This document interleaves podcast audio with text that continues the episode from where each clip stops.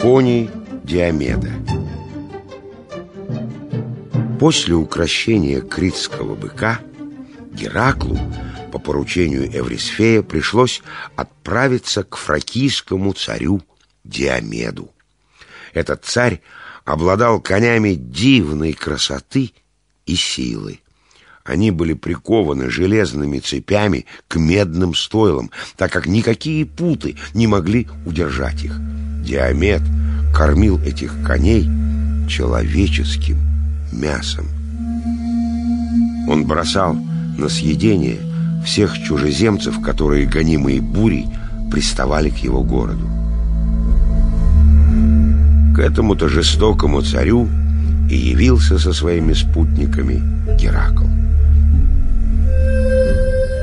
Тайно завладел он конями Диомеда и уже привел их к своему кораблю, как на берегу догнал Геракла сам Диомед со своим войском. Поручил охрану коней Геракл своему любимцу Абдеру, сыну бога Гермеса, и вступил в бой с фракийским царем. Немного было спутников у сына Зевса, но все же победили они фракийское войско и сразил Диомеда Геракл. Когда вернулся он к кораблю, то увидел, что дикие кони растерзали Абдера. Велико было отчаяние героя.